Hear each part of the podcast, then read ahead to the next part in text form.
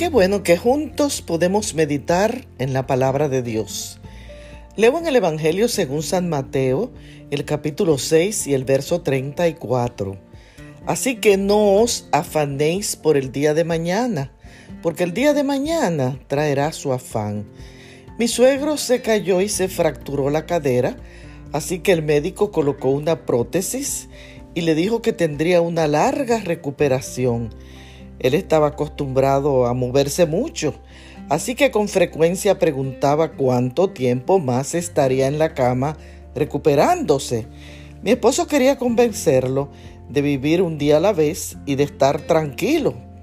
En el texto de hoy, Jesús habla a los que están ansiosos por el día de mañana y les dice, no te afanes por lo que sucederá mañana, espera que llegue aunque los días que tienes por delante parecen oscuros y complicados, detente, medita, vive un día a la vez.